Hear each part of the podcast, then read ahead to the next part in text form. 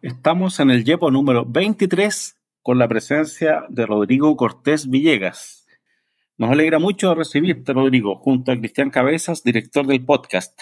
Rodrigo es bibliotecario titulado en la UTEM, graduado en el Magíster en Procesamiento y Gestión de la Información, MPGI, de la Universidad Católica de Chile. Ha ejercido la docencia y transita el camino del yoga hace siete años. Te damos la bienvenida entonces. Cristian. Bueno, Rodrigo, qué bueno tenerte aquí, muchas gracias. Esta es una oportunidad para hablar de ciencia abierta, porque es un tema del que hemos hablado antes, pero quizás no con la misma óptica y profundidad que tú nos puedes contar. Así que te dejo el tema. Muchas gracias, bienvenido. Muchas gracias a ambos. Un saludo de paz bien a todos los radioescuchas del programa. Agradecido del espacio, de la invitación. Agradecido muy, muy, muy, muy en el corazón de poder estar aquí con ustedes y humildemente desde la óptica que uno pueda aportar en este tema de la ciencia abierta y pueda de alguna otra forma transformarse en un puente, en un vínculo, en una herramienta para otros colegas en este ámbito. Particularmente lo que tenga que ver con ciencia abierta, pero también, si nos queda espacio, poder ir conversando acerca de lo que es la meditación y cómo integrarla en tu día a día, en hacer, cómo hacer que estos dos mundos convivan. Bueno, en relación a la docencia que estás ejerciendo, ¿cierto? Tú nos has dicho que algo que te motiva es que los bibliotecarios y los nuevos bibliotecarios, sobre todo, seamos articuladores en los temas de ciencia abierta, bibliometría, gestión, ya que tenemos capacidades y competencias para eso.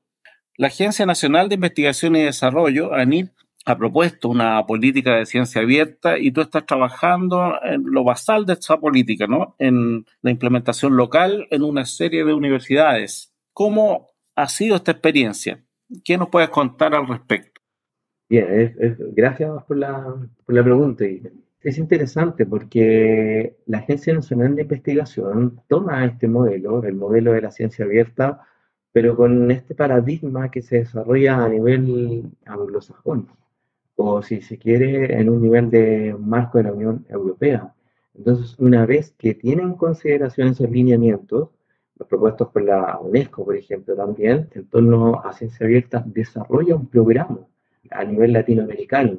Se alía con la referencia, que es un conjunto de repositorios bastante importante a nivel latinoamericano, y en función de este modelo es que se busca, se intenta replicar a nivel de infraestructura tecnológica y gestión del conocimiento y gestión de la información en el contexto de la ciencia abierta a nivel nacional. Entonces, es por eso que desarrolla una serie de iniciativas, dentro de ellas los INES, que son estos fondos, estas fuentes de financiamiento, que en el fondo son para promover la innovación en la educación superior, pero la innovación entendida como o aplicada o en función del servicio de esta ciencia abierta con los distintos ámbitos que la ciencia abierta puede involucrar. Por esto nos referimos que apoya fuertemente a lo que es el ciclo de la investigación, el ciclo de los datos también, y está, yo diría, desarrollando un trabajo de acompañamiento muy, muy fuerte en lo que es el apoyo a la investigación.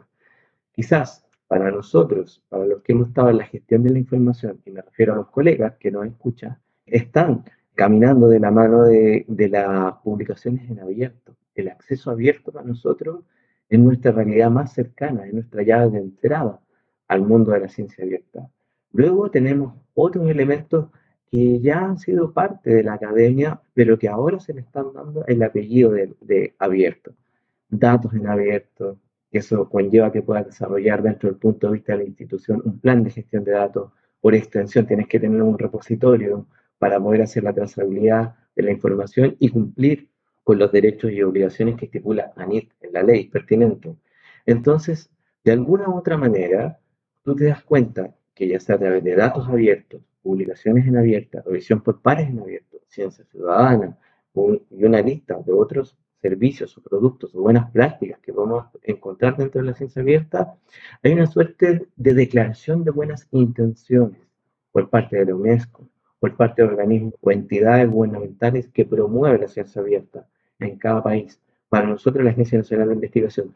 Pero si uno lee lo que dice la ley, es bastante abierta y deja los lineamientos desde el punto de vista de la sistematización o de las buenas prácticas o de cómo llevar esto a cabo dentro de un contexto de unidad de información, vinculándolo con el ecosistema de investigación que tiene cada una de las universidades, es que ahí uno empieza a pensar, mm, ¿y esto cómo lo vamos a hacer? ¿Cómo lo están resolviendo?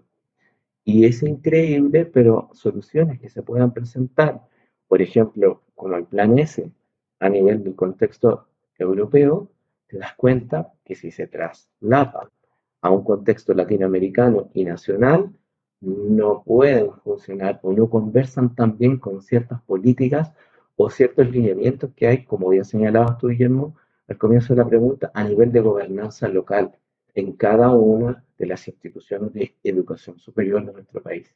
Y ahí es donde nuestro rol como gestores de información y vinculadores y agentes que promueven productos y servicios que de alguna u otra manera den la posibilidad de promover la cultura en ciencia abierta en el ecosistema de investigación de la universidad es vital. Entonces, nosotros, los bibliotecólogos, somos los llamados a encontrar qué producto, qué servicio, qué puesta en valor le vamos a dar a esto que nos están diciendo que es la ciencia abierta con todo el paraguas de información y, de productos y servicios que puede haber desde esta mirada de la UNESCO, desde esta mirada de la Unión Europea, a ver cuánto de eso nosotros podemos hacer la bajada y podemos hacerlo realidad y podemos vincular con las oficinas de transferencia y licenciamiento de las universidades, con las eh, vicerrectorías académicas y de investigación.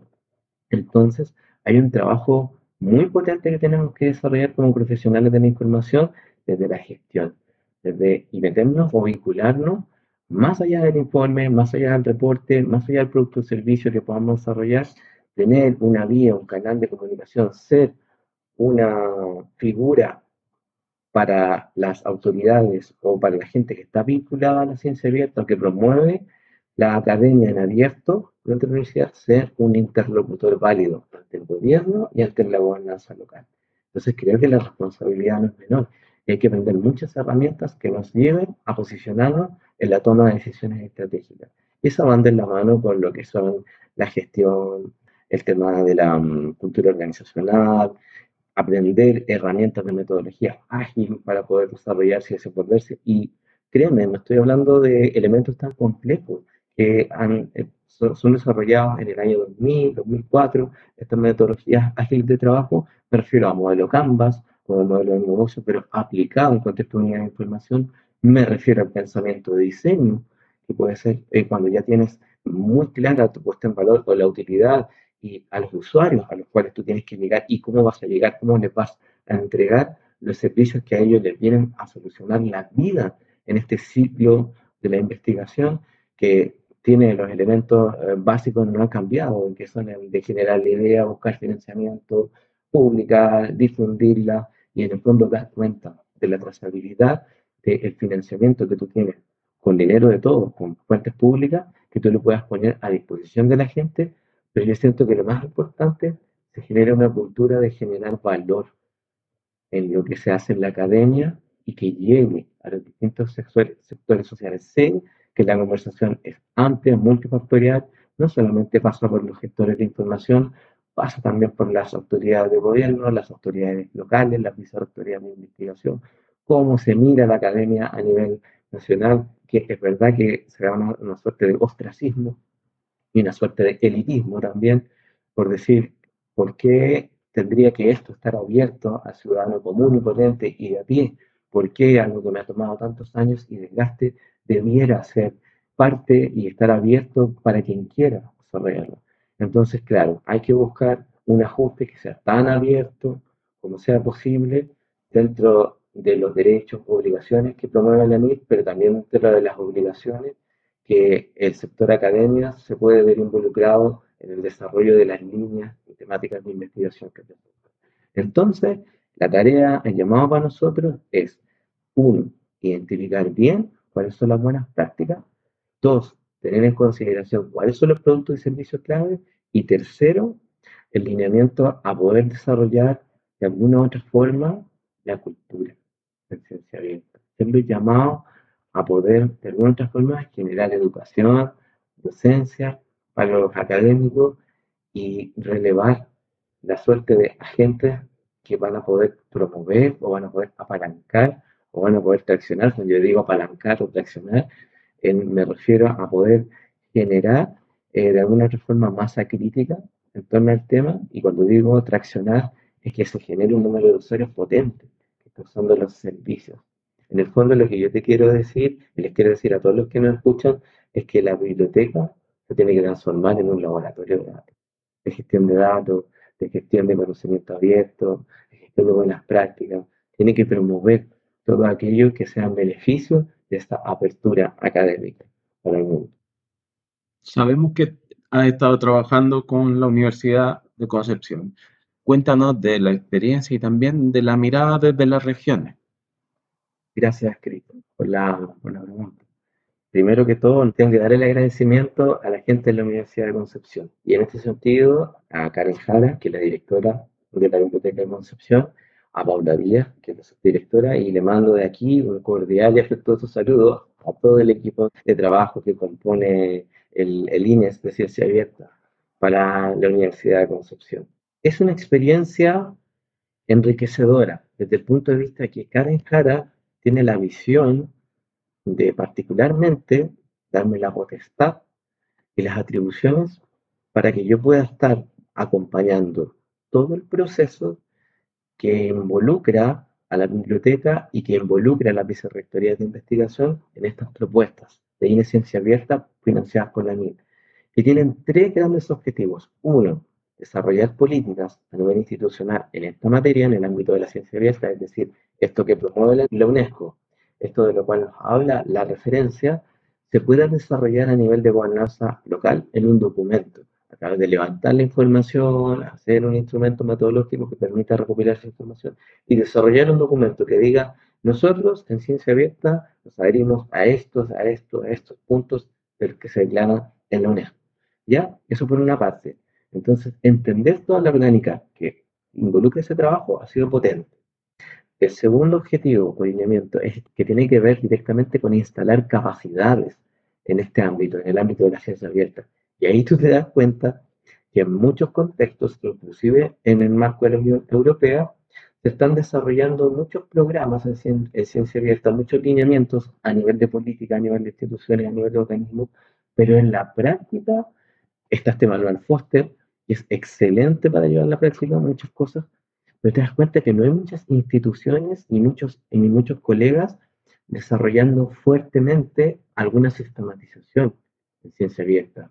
Y es ahí donde está la tarea pendiente, en decir, por ejemplo, retomar el tema el plan de datos está como ya muy, muy sistematizado, pero hay otros ámbitos como la ciencia ciudadana, como por ejemplo el apoyo en la investigación, desde una mirada más abierta, que no son prácticas que están siendo sistematizadas en este minuto y que nosotros, los que estamos en en el contexto nacional, somos los que estamos dados a desarrollar e instalar.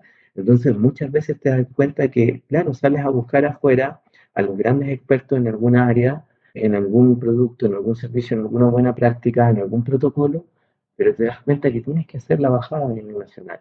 Y esa bajada a nivel nacional tiene que conversar con el ecosistema, de investigación en el cual se está desarrollando. Tiene que conversar con las capacidades que tienen los colegas en ciertos ámbitos.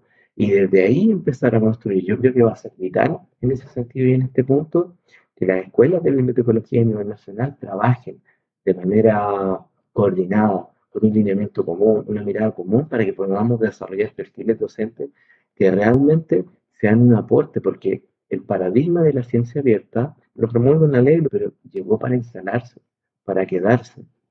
Es algo que va a tomar aproximadamente en el corto plazo unos 10, en el mediano plazo 20 años, pero es un paradigma, una nueva forma de hacer academia y de vincular el financiamiento con los distintos sectores productivos de la sociedad que llegó para quedarse. Entonces, la forma y los productos y las nuevas lineamientos maneras que nosotros vamos a tener que desarrollar aún están por escribirse, aún se están escribiendo.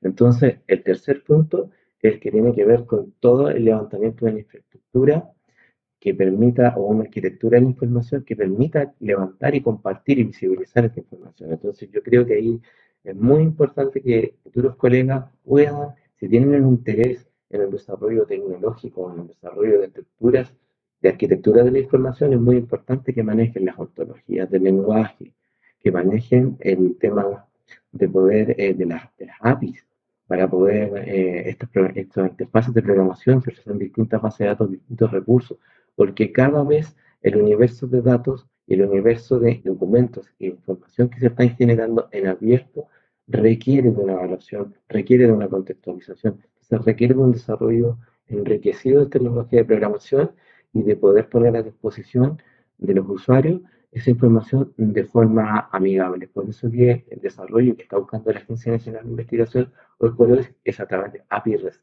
Es decir, en el fondo que yo pueda el dato, la información, la planilla, el documento, poderlo bajar y poderlo ver, poderlo revisar en un archivo, en un archivo que esté en formato JSON o JSON, en formato separado por coma, es decir, en un archivo que me permita a mí la fiabilidad, la trazabilidad, la recuperabilidad, la interoperabilidad, lo que yo estoy, el documento, el cual yo quiero anexar. Entonces, creo que iniciativas como esa es las que nos llevan a sistematizar algunas buenas prácticas, como por ejemplo el protocolo de datos biométricos, pero eso puede ser eh, cuestión de otra pregunta. Pero, Cristian, en el fondo, a donde tenemos que nosotros poner atención a todos los colegas que están involucrados en este tipo de proyectos, en este tipo de iniciativas a nivel de universidades, en el ecosistema de la investigación académica es desarrollar una política o insertar dentro de los decretos de la universidad algún vínculo con el tema de la ciencia abierta, es decir, vincular la ley, lo que promueve la NIP, con lo que promueve la vicerrectoría de investigación o la vicerrectoría académica, pero eso que tome cuerpo en un documento y que quede en el fondo establecido para la gobernanza local, cuáles son los lineamientos que hay que seguir. Eso por un lado poder colaborar desde ahí. El segundo, instalando capacidades. ¿Qué capacidades, Cristian? No te lo puedo decir, porque va cambiando de contexto en contexto. Entonces, como tú bien señalabas en tu pregunta, a nivel central, no quiero, no quiero ser centralista, pero por ejemplo, en la Universidad de Chile, en la Universidad Católica, obedecen a otras líneas de investigación, a otros contextos o ecosistemas de, eh, de, investigación en los cuales muchos ámbitos, desde el punto de vista de la infraestructura y el desarrollo de capacidades, no tienen ciertas áreas y ciertos departamentos. Entonces se da una suerte de, podríamos decir, de desarrollos internos dentro de lo que es la propuesta ANIP a nivel global. Y luego tenemos otras universidades, y como yo les comentaba, surge, por ejemplo, modelos como el de la Universidad de Concepción, que se transforman en el fondo en la oportunidad de unir estos modelos, digamos que tienen tanta ventaja en recursos humanos, en distintas líneas o agentes que están interviniendo, promoviendo, desarrollando, elementos que enriquecen la puesta en valor en el fondo de lo que propone la NIC, y por otro lado tenemos un, contexto de una escala más reducida, la Universidad de Concepción, pero también un modelo a seguir por todas estas universidades que están vinculadas a los INES, pero que están en los extremos, que están en el norte, que están en el sur. Me refiero a la UTA, me refiero a la Universidad de Talca, me refiero al, nuevo Macrozona Sur, que se firmó el año pasado un convenio entre universidades, que, que la Universidad de los Lagos, está la Universidad de Concepción. Con esto, en todos estos trabajos que yo he nombrado de unión, está presente equipo directivo o, parte de la biblioteca. Porque a nivel internacional, en el contexto internacional, se ha dado cuenta que la única forma en que esto puede tomar cuerpo a nivel de la cultura organizacional dentro de las academias es que las bibliotecas sirvan como el agente vinculante para poder promover productos, servicios y hacer un poquito de docencia, apostolado. Y en lo último, Cristian, el tema de lo que ya te decía, la arquitectura. Teniendo esos tres elementos, política, instalación de capacidades y arquitectura en la información, teniendo los socios estratégicos bien claros, cuáles son los roles y las funciones de las cuales yo puedo aportar, creo que llegamos aquí para poder establecer ciencia abierta desde nuestra querida protección la biblioteca. Hagamos una bajada en relación al protocolo de datos bibliométricos tú fuiste articulador o autor de este protocolo. Cuéntanos un poco más. Sí, vamos a contar. Dicho sea de paso, dicho protocolo está en un repositorio abierto, Zenodo, que ya los colegas lo deben conocer, y a través de las redes sociales como LinkedIn o UniOKID está ahí disponible para todos. ¿Cuál es la idea, el fin último del desarrollo de este protocolo?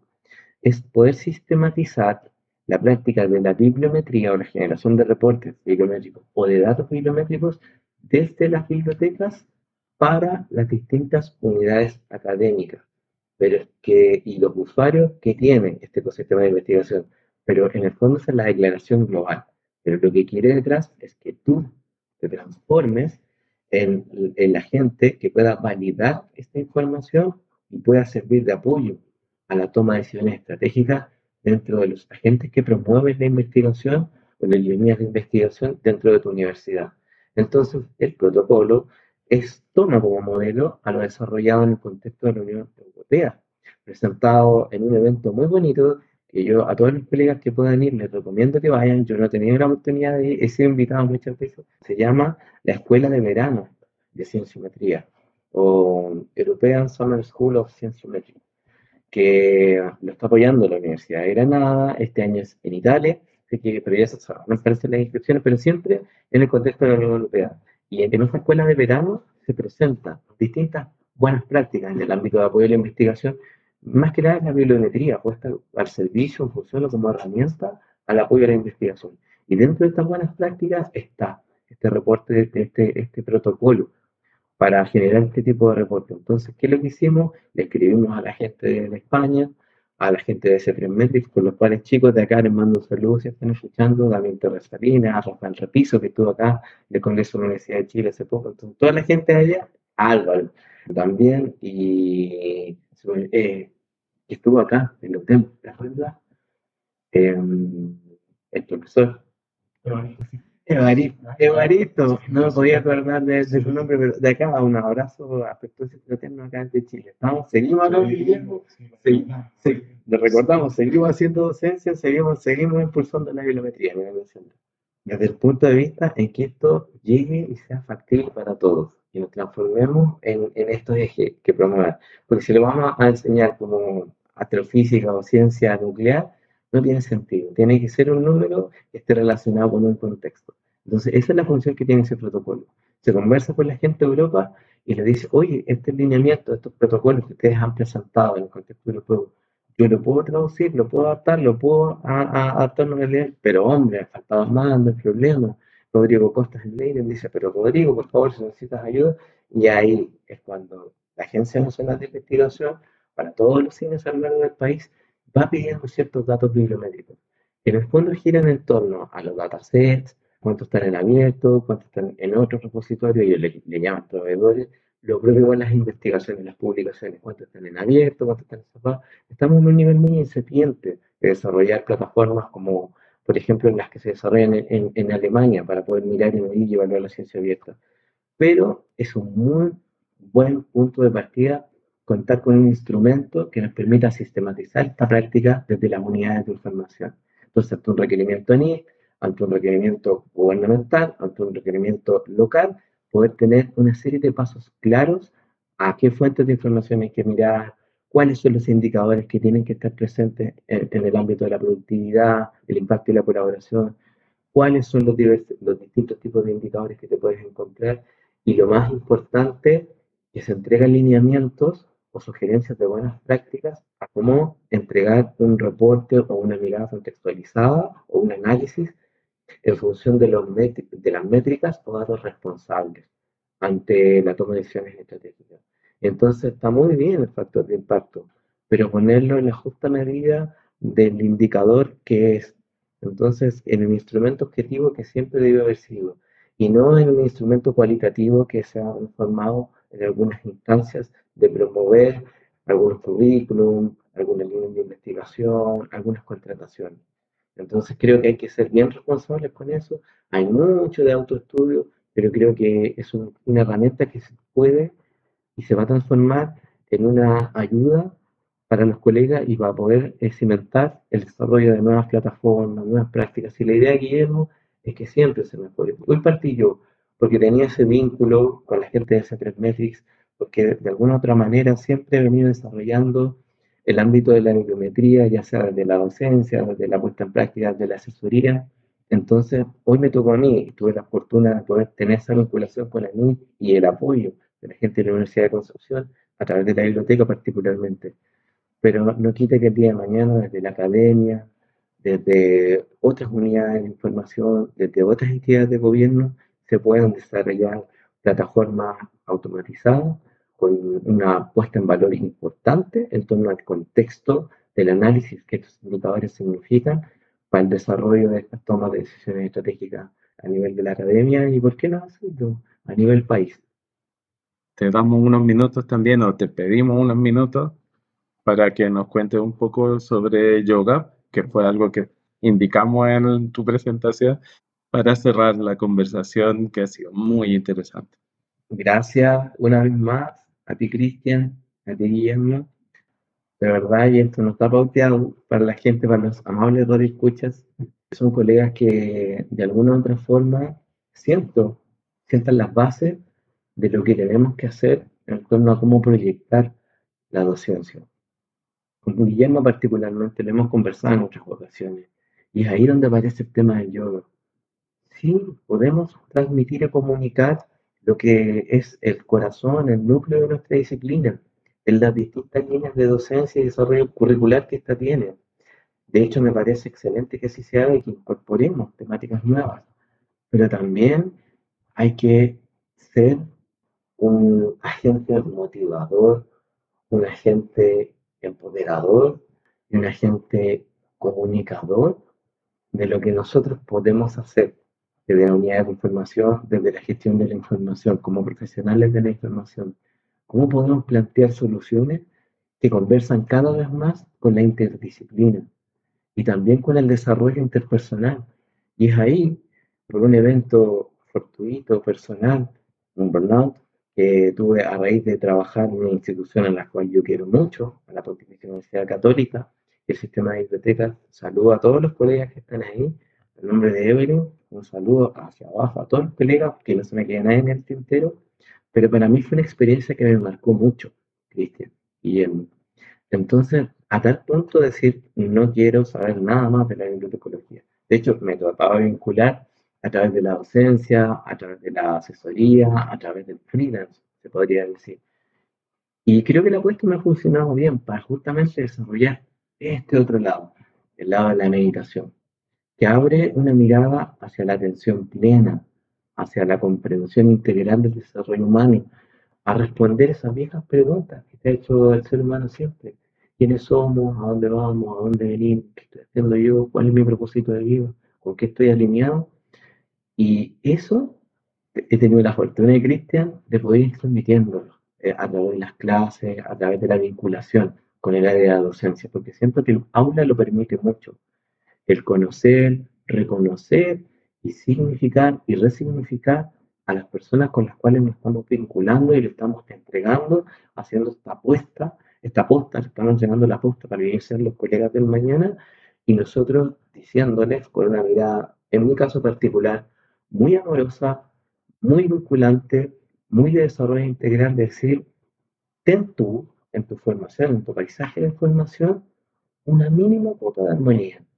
Y desde ahí, de esa mínima cuota de armonía, desarrolla tu programa personal de cosas que a ti te van a nutrir, te vayan a hacer bien. Desde esta plataforma, que es la bibliotecología, desarrolla las líneas que te hagan a ti sentido en conciencia social, en desarrollo de soluciones de información para ciertas áreas, o por qué no de desarrollo también y potencial fomento lector en el ámbito comunitario. Es decir, las formas en que tú te puedes ordenar, te puedes, organizar este espacio de armonía y equilibrio interno, se conjugue con tu habilidad, con tu práctica profesional y permita que todo el potencial creativo que tú tengas como ser humano se desarrolle, sea de provecho para la sociedad y te haga sentir sano, feliz y autorizado, como yo les digo a los chicos en la clase. Entonces, Cristian siempre invierte un tiempo importante en mis clases en descubrir cuáles son las necesidades de los estudiantes desde el punto de vista de desarrollo integral, afectivo, emocional. Y desde ahí ver cuánto yo puedo vincular con lo que le estoy enseñando y que sea de provecho. Se trata de que ese equilibrio entre el desarrollo integral del ser humano, que creo que la academia nunca debió haberlo olvidado, y el desarrollo propiamente tal que tiene la academia, se equilibre para poder ir jugando en este mundo que yo llamo el yoga. Y eso toma que en algunas clases vamos a hacer algunos ejercicios de atención plena, de respiración, en otras vamos a hablar de algún tema, hacer alguna reflexión con algún pensamiento o en algún maestro importante que tenga algo que sea, que aporte y que se vincule siempre con lo que estamos haciendo. Es increíble desde la bibliotecología cómo nos podemos intervincular o interrelacionar con otras disciplinas, con otros conocimientos, porque nos da la base para poder organizar y sistematizar muchas prácticas. Es increíble cómo eso nos ha ayudado en el mundo del yoga. Por eso yo les decía, tomo elementos de eh, los sutras de Patanjali, tomo cosas del budismo Theravada, tomo cosas de otras disciplinas, el Zen, por ejemplo, y las voy sistematizando y las voy adecuando a lo que son nuestros contextos. En mi caso, el contexto de docencia. En mi caso, el contexto de estar geográficamente en un lugar que tiene ciertas características, que tiene cierta impronta cultural que no puedo olvidar. Entonces, es así como me he ido involucrando, cantando, desarrollando y yo comunicar y cantar y también transmitir de una manera muy humilde y con mucho cariño, con mucho amor, lo que es la práctica del yoga. Los chicos de Tren Tren Bilú, acá en la escuela, han podido dar fe de eso. Entonces, creo que es algo que se hace con cariño, con amor, y yo creo que eso va a ser conversación de otro podcast, que podamos hablar acerca de alguna práctica que me pueda servir y los efectos a nivel neuroquímico que esto tiene en el cuerpo, que fue por cómo yo me encanté con este mundo del yoga y la meditación. Si te dijera que fue por una, una práctica altruista, de amor al otro y de lo que proponen todos los, grandes maestros, fue más bien de una mirada egoísta, una mirada cómo me salvo yo de todo esto que me está pasando y cómo mejoro. Y desde ahí se empezó a abrir toda esta ventana que te digo yo de descubrimiento de cómo a nivel de neuroquímica cambiaba y transformaba el cerebro. Me estreso como todo el mundo, tengo ansiedad, tengo angustia, hay noches que me cuesta quedarme dormido, pero tengo las herramientas para volver a mi centro de una manera más natural, más orgánica, con quien yo soy. Y eso me gustaría también aportarle, transmitirlo a las nuevas generaciones. Por eso aprovecho esta vinculación con la docencia. Muchas gracias, Guillermo, muchas gracias, Cristian, por el espacio y por darle cabida a estos temas tan interesantes dentro del mundo de la bibliotecología y el desarrollo transpersonal. Muchas gracias. Muchas gracias a ti por el camino que estás mostrando eh, muchas gracias por tu visita, por tu generosidad y por tu trabajo también. Paz y bien. Sí, un saludo de paz y bien a todos los que escuchan y un abrazo fraterno. Como les digo yo, que la paz, el amor, la compasión, la felicidad estén presentes en tu día a día, en tu mente consciente, en tu mente neutral. Es decir, que esto envuelva tu día a día. Un satnam, como decimos en la práctica un beach mantra, un mantra semilla que significa que seas tu verdadera identidad, tu verdadero propósito. Muchas gracias. thank you